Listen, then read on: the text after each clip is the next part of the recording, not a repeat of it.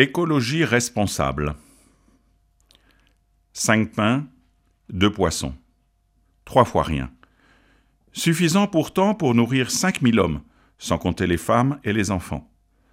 Parce que Jésus est passé par là, et l'on ne peut que s'en réjouir.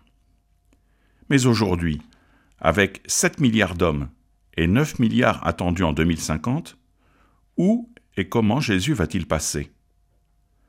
Peut-on encore attendre de lui l'indispensable multiplication des pains et de l'eau, la grande absente de notre évangile, pourtant cruciale aujourd'hui elle aussi?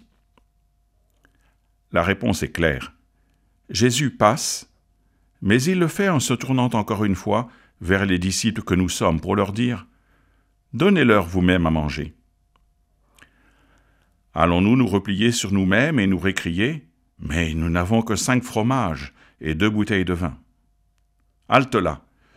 Tous les spécialistes de l'alimentation au niveau mondial le disent. Il ne s'agit pas de cela. Nous disposons de ressources suffisantes.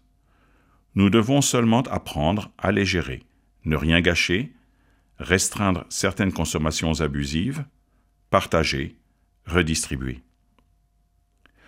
Le pape François nous l'a redit dans son encyclique Laudato Si. J'adresse une invitation urgente à un nouveau dialogue sur la façon dont nous construisons l'avenir de la planète. Nous avons besoin d'une conversion qui nous unisse tous, parce que le défi environnemental que nous vivons et ses racines humaines nous concerne et nous touche tous. Le pape François parle d'une conversion, un mot que nous réservons généralement à d'autres contextes. Mais il s'agit bien de cela. Face à des exigences nouvelles, tourner le dos à nos habitudes, trouver auprès du Seigneur la force spirituelle pour avancer autrement, et, aussi modestement que le fameux colibri de Pierre Rabhi, travailler ensemble et chacun pour sa part à éteindre le danger qui nous menace.